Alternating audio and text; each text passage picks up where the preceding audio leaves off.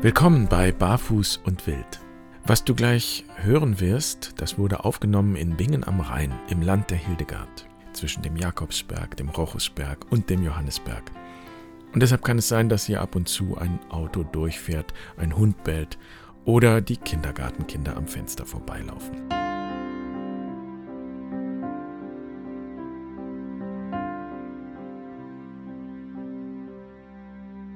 Herzlich willkommen bei Barfuß und Wild. Ich bin Jan und ich freue mich, dass du heute dabei bist. Es gibt eine sehr persönliche Sache, die wir alle voneinander wissen und in der wir uns auch nicht unterscheiden, sondern alle gleichen. Wir wollen glücklich sein. Das ist sozusagen der Antrieb hinter allem, was wir tun, was wir planen, was wir ertragen, vielleicht erdulden. Die Wege dahin und was wir für Glück halten, die sind sehr unterschiedlich, aber das Ziel ist für alle gleich. Und wenn ich jetzt sage, dass ich eine Art Zauberformel zum Glücklichsein habe und sie dir später auch verraten werde, dann klingt das vielleicht ein bisschen komisch. Für mich auch übrigens. Ist aber so, ich habe eine Formel und ich werde sie dir auch verraten.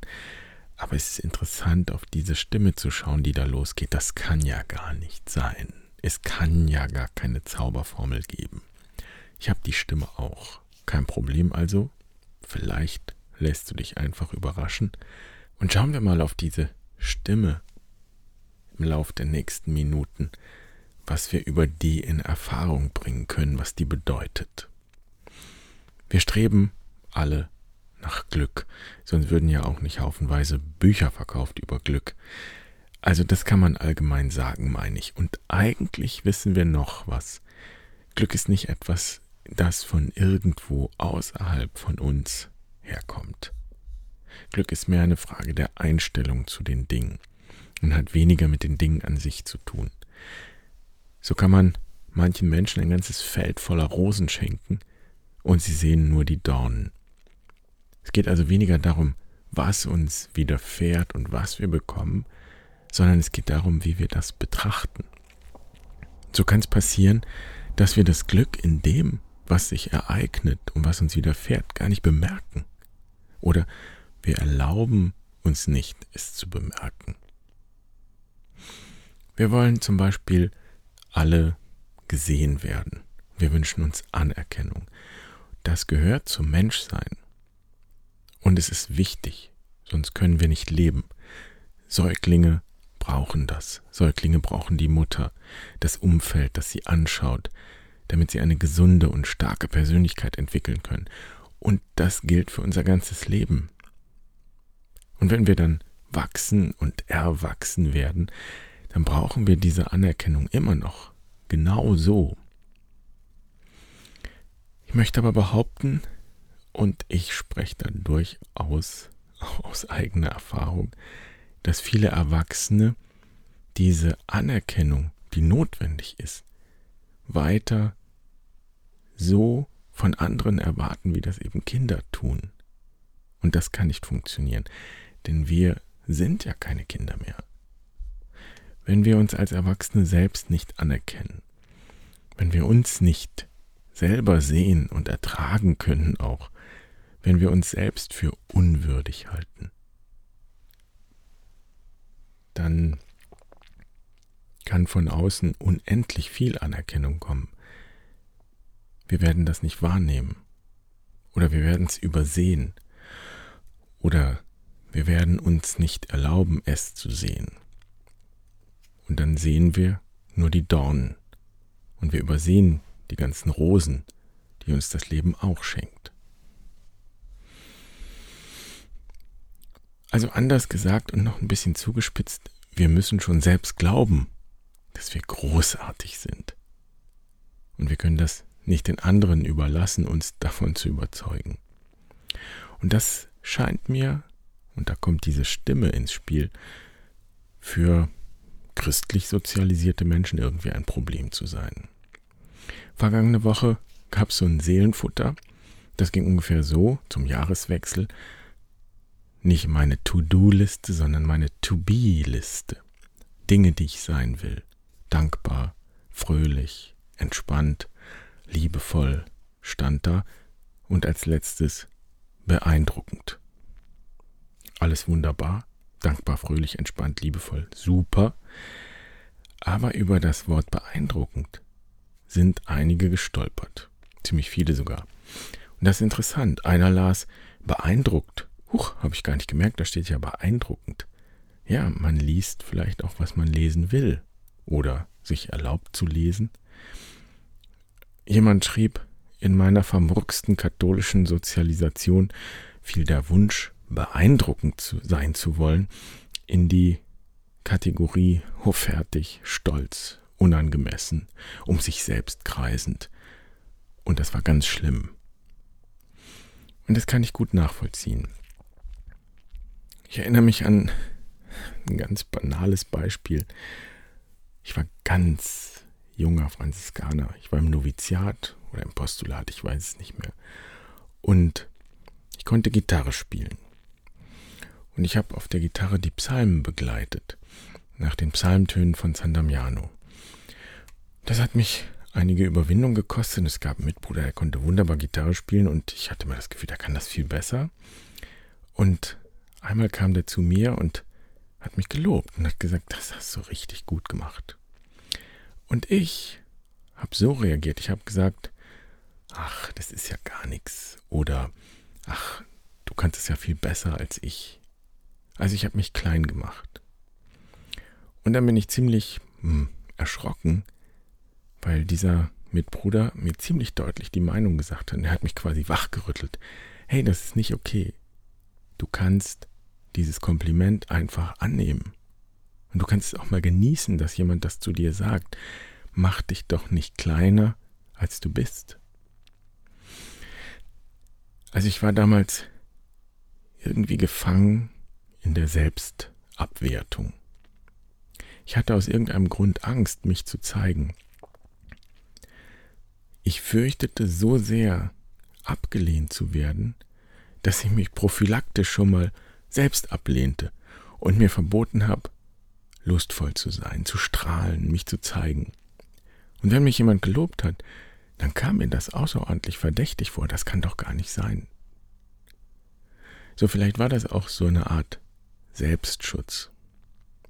Also ich fand mich sicherheitshalber selbst schon mal scheiße und dann tat das nicht so weh, das von anderen zu hören, obwohl ich das ja gar nicht von anderen gehört habe. So. Vielleicht bin ich auch aus dem Grund Franziskaner geworden, weil ich einen Ort gesucht habe, wo das Scheiße sein nicht so weh tut, wo ich trotzdem wertvoll bin, wo ich mich als würdig erfahren kann. Und dieser Franz von Assisi mit seinen Flicken auf dem Habit, mit seiner nach außen gezeigten Armut, Verwundbarkeit, ohne Scham nach außen gezeigt, das zog mich magisch an. Und ich habe ein bisschen gebraucht, um zu kapieren, dass Franziskaner sein nichts mit so einer falschen Demut zu tun hat. Denn das funktioniert nicht, sich selbst klein zu machen. Weil wenn man sich selbst klein macht, macht man irgendwie, irgendwann auch alle anderen klein. Franz von Assisi wollte in Wahrheit alle groß machen. Und in allen und in allem das Große, das Schöne, das Wunderbare sehen. Das Vollkommene selbst in der Unvollkommenheit. Also ich bin jedem mit diesem Mitbruder sehr dankbar, dass er mich gewissermaßen aufgeweckt hat. Und er hat mir überhaupt erstmal bewusst gemacht, dass ich nicht nur mich, sondern eben alles und alle bewerte. Und da beginnt die spirituelle Arbeit, sich von diesem Bewusstsein zu lösen, es zu überwinden, zu erweitern, es durchlässig zu machen, wie auch immer. Diese falsche Demut, die ist in gewisser Weise auch egoistisch und das funktioniert nicht. Wer sich selbst abwertet, wertet auch andere und anderes ab, bewertet sich und alle anderen. Und das Schlimmste ist dann, wenn das auch noch so passiv-aggressiv passiert, was sehr verbreitet ist unter Katholiken und ich habe den Eindruck speziell unter Ordensleuten.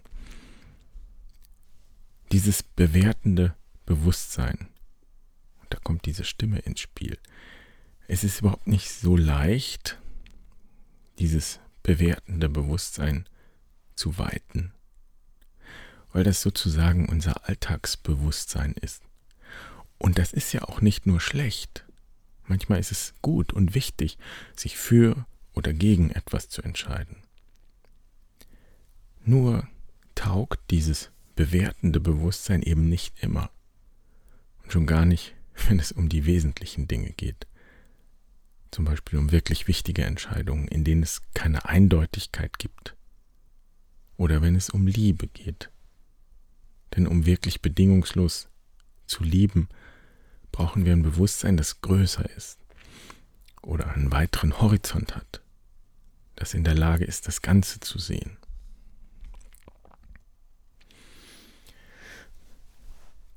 Für mich ist die Natur der Ort, wo ich mit diesem größeren Bewusstsein in Kontakt kommen kann, wo das für mich am leichtesten zugänglich ist. Und ich sage ja auch immer Mutter Erde ist gewissermaßen unsere wichtigste Mitarbeiterin in der Lebensschule, weil sie uns diesen liebevollen Blick lehren kann. Und deshalb ist es so, wenn wir rausgehen in die Natur in eine Auszeit, dann lade ich immer ein, eine Schwelle zu legen und dann über eine Schwelle zu gehen. Es können ein paar Steine sein oder einfach ein Ast, der da liegt. Diese Schwelle markiert eine Grenze. Und sie macht auch wirklich einen Unterschied. Denn hinter der Schwelle auf der anderen Seite, da ist alles von Bedeutung, was da ist und was geschieht. Und selbst wenn du nur pinkeln musst, das kann wichtig sein für dich.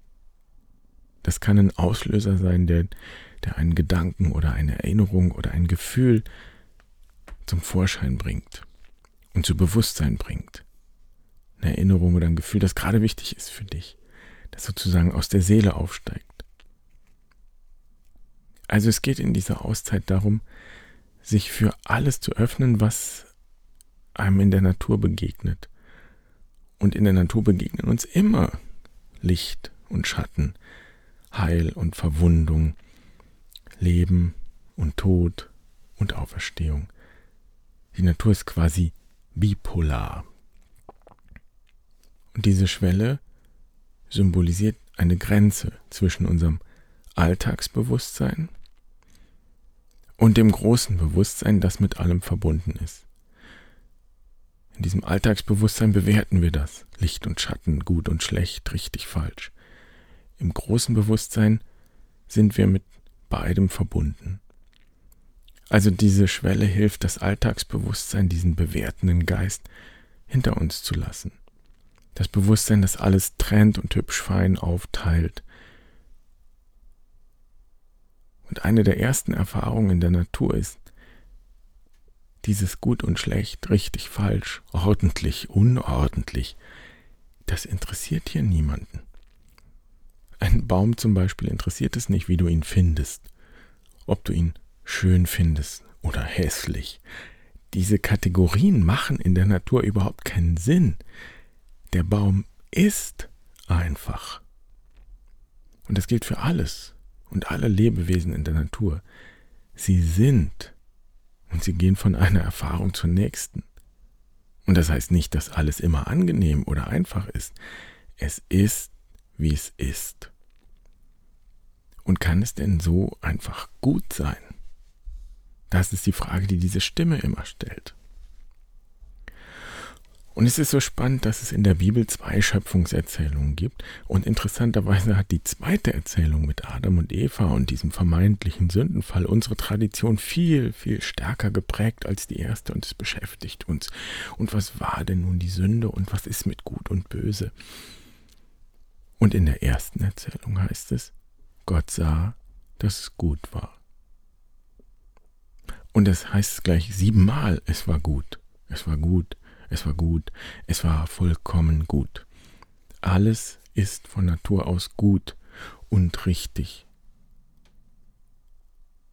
Und es ist wichtig und es tut auch gut, sich daran zu erinnern, dass vor der, wie auch immer gearteten Ursünde eine Art Ursegen existiert. Und wenn wir über die Schwelle in die Natur hinausgehen, dann üben wir uns in dieser Erinnerung.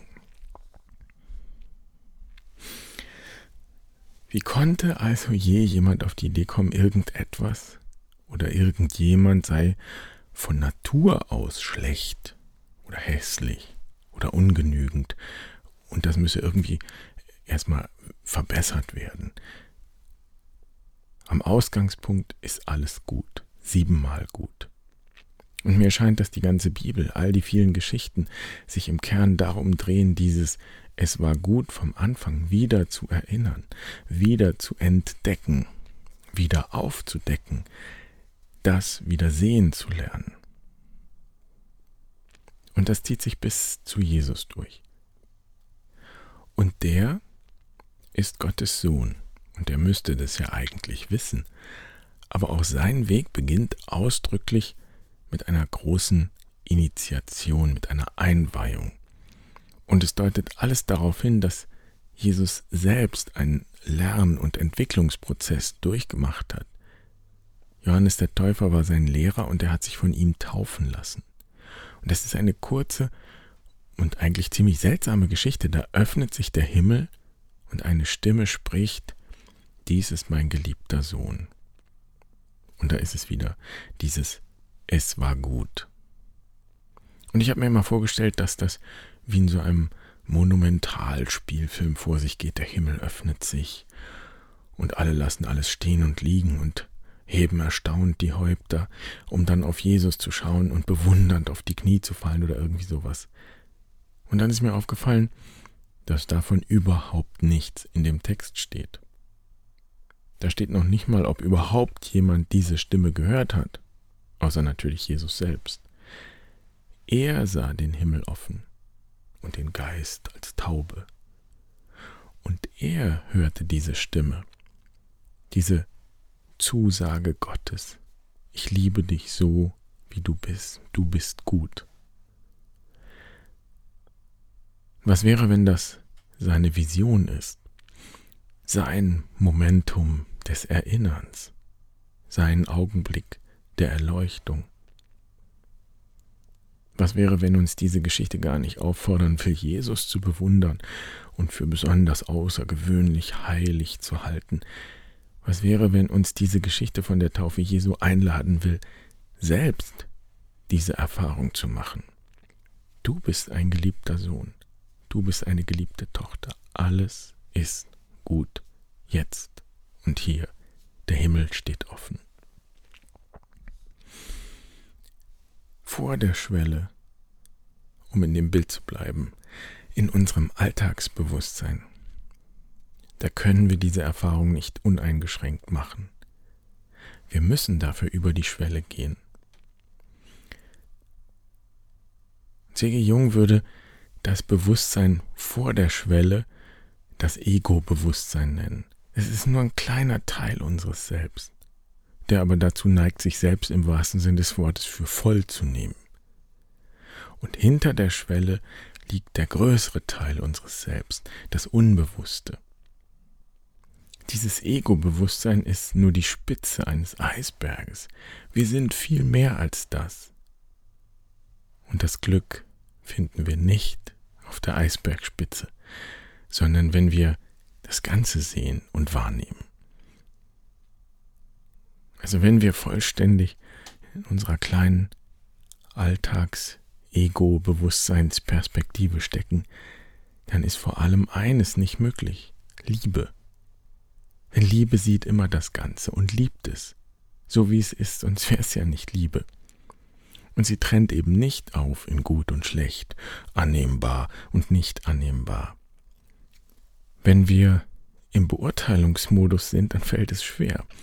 Und es ist im Grunde unmöglich, das zu akzeptieren. Liebe vergleicht nicht, Liebe bewertet nicht, Liebe liebt. Und das gilt auch für die Religion. Wenn wir aus unserem Ego-Bewusstsein heraus Gebete sprechen, dann werden wir daraus immer ein höher, besser, weiter Spiel machen. Und vielleicht hat Jesus genau deshalb explizit dazu eingeladen, ohne Worte zu beten. Und das bedeutet eigentlich paradoxerweise nichts zu tun, sondern das wahrzunehmen, was schon längst ist, Gottes Gegenwart. Wir können sie nicht herstellen, wir können sie nicht durch Taten verdienen, sie ist, sie ist schlicht und ergreifend da, immer. Und darauf zielt Kontemplation, das, was wir Kontemplation nennen, über die Schwelle des Ego-Bewusstseins zu gehen und die ganze weite Wirklichkeit wahrzunehmen. Und es ist eben sehr wahrscheinlich, dass sich etwas in dir zutiefst gegen diesen Gedanken sträubt. Was auch immer da jetzt für Stimmen kommen, dieser Gedanke, dass jetzt schon alles gut sei, das widerstrebt unserem Denken. Da ist so viel, das noch nicht, das noch nicht vollkommen ist, das noch nicht gelöst ist, das uns belastet. Und so leben wir in unserem Ego-Bewusstsein entweder in der Vergangenheit und projizieren den Schmerz, den wir mal erlebt haben, in die Gegenwart. Oder wir leben in der Zukunft und projizieren ein Bild der Vollkommenheit in die Gegenwart, dem aber die Gegenwart natürlich niemals standhalten kann. Es gibt eine sehr einfache Möglichkeit, die hilft, dieses Ego-Bewusstsein praktisch zu, ich will mal sagen, ja, zu überlisten. Und jetzt kommt die Formel, die besteht nur aus einem einzigen Wort. Und. Mehr nicht. Aber das ist von großer Bedeutung, weil es uns erlaubt, die Dinge ganz und verbunden zu sehen. Dieses kleine Wort und befreit uns von einem Entweder-Oder-Denken. Es befreit uns zu einem sowohl als auch Denken. Also das Leben ist hart und das Leben ist schön. Ich bin nicht so wichtig. Und auf meinen Beitrag kommt es an. Ich bin allein und da sind auch noch andere auf dem Weg. Ich bin nicht allein. Das kann man jetzt beliebig fortsetzen. Du kannst jede Situation, jeden Gedanken hernehmen und du kannst ihn in sein Gegenteil verkehren und du wirst für beide Perspektiven immer irgendwelche Belege finden. Und vielleicht kommt da jetzt bei dir eben dieses Stimmchen, das sagt, Moment mal, das kann doch nicht sein. Es muss eine eindeutige Lösung geben. Es muss etwas gut oder schlecht sein können. Es kann nicht beides sein. Und genau das ist Ego-Bewusstsein. Und es kann, wie gesagt, ab und zu hilfreich sein, aber eben nicht immer. Und dieses Und, das ist deshalb so kraftvoll, weil es beide Seiten hält und verbindet. Und das ist eben die Macht der Liebe, die wir öfter brauchen, als wir vielleicht annehmen. Das Bewusstsein im Bewertungsmodus kann zum Beispiel auch nur ganz schlecht mit Leid und Trauer umgehen, weil es sie immer beseitigen will. Trauer lässt sich aber nicht beseitigen. Das Und, das Und dagegen,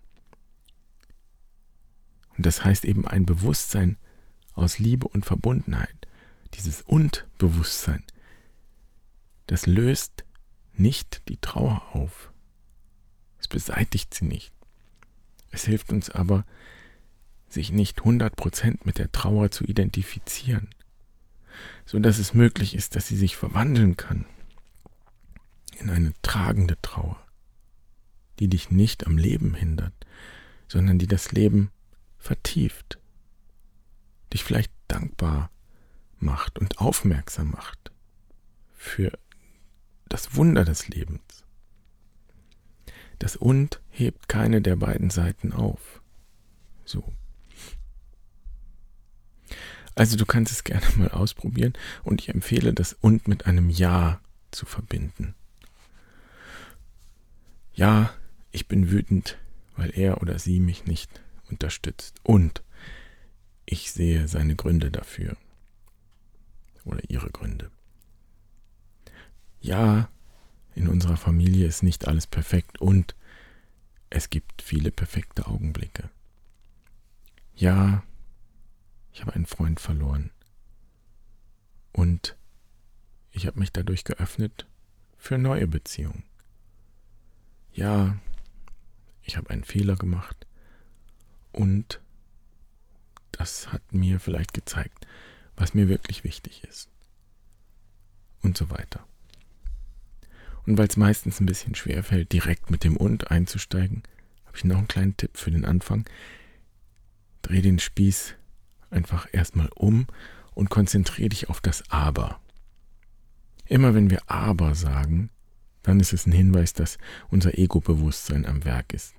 Ich wollte so gern den Tisch schön decken, aber ich hatte keine Zeit. Dann ersetzen wir das Aber durch ein Und. Ja, ich wollte den Tisch decken und ich hatte keine Zeit. Und es ist okay. Ja, ich habe mir Zeit genommen für etwas anderes. Vielleicht war das wichtiger. Ich trauere nicht der verpassten Chance nach. Vielleicht wird das Essen auch schön, wenn der Tisch nicht fein gedeckt ist. Das und hilft dir eigentlich gar nicht wirklich glücklich zu sein. Es hilft dir vielmehr dankbar zu sein. Für das, was ist und es anzunehmen. Und es gibt ein wunderbares Sprichwort, das am Ende dieser Folge stehen soll. Nicht die Glücklichen sind dankbar, sondern die Dankbaren sind glücklich. Und ich wünsche dir, dass das große Und in deinem Leben immer mehr Raum gewinnen kann. Denn es zeigt den Himmel offen, so wie in der Erzählung von der Taufe Jesu. Du bist nur ein kleines Menschlein und du bist ein Kind Gottes. Und wenn du das siehst, dann kannst du dein Potenzial entfalten. Dann kannst du deine Gabe in die Welt bringen. Die Gabe, die in dir steckt.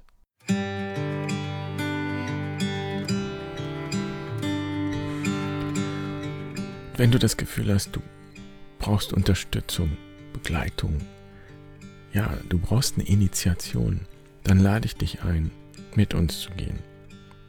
Durch eine unserer Auszeiten oder durch die Fastenzeit.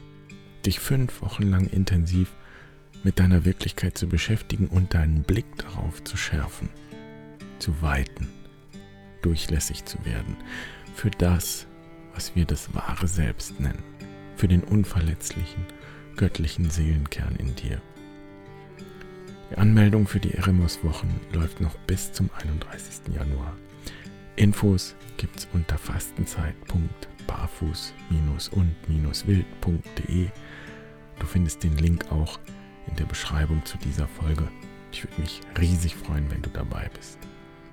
Und es ist so schön, dass du jetzt da bist. Danke fürs Zuhören. Ich wünsche dir eine gute Zeit. Bis zum nächsten Mal. Pace bene.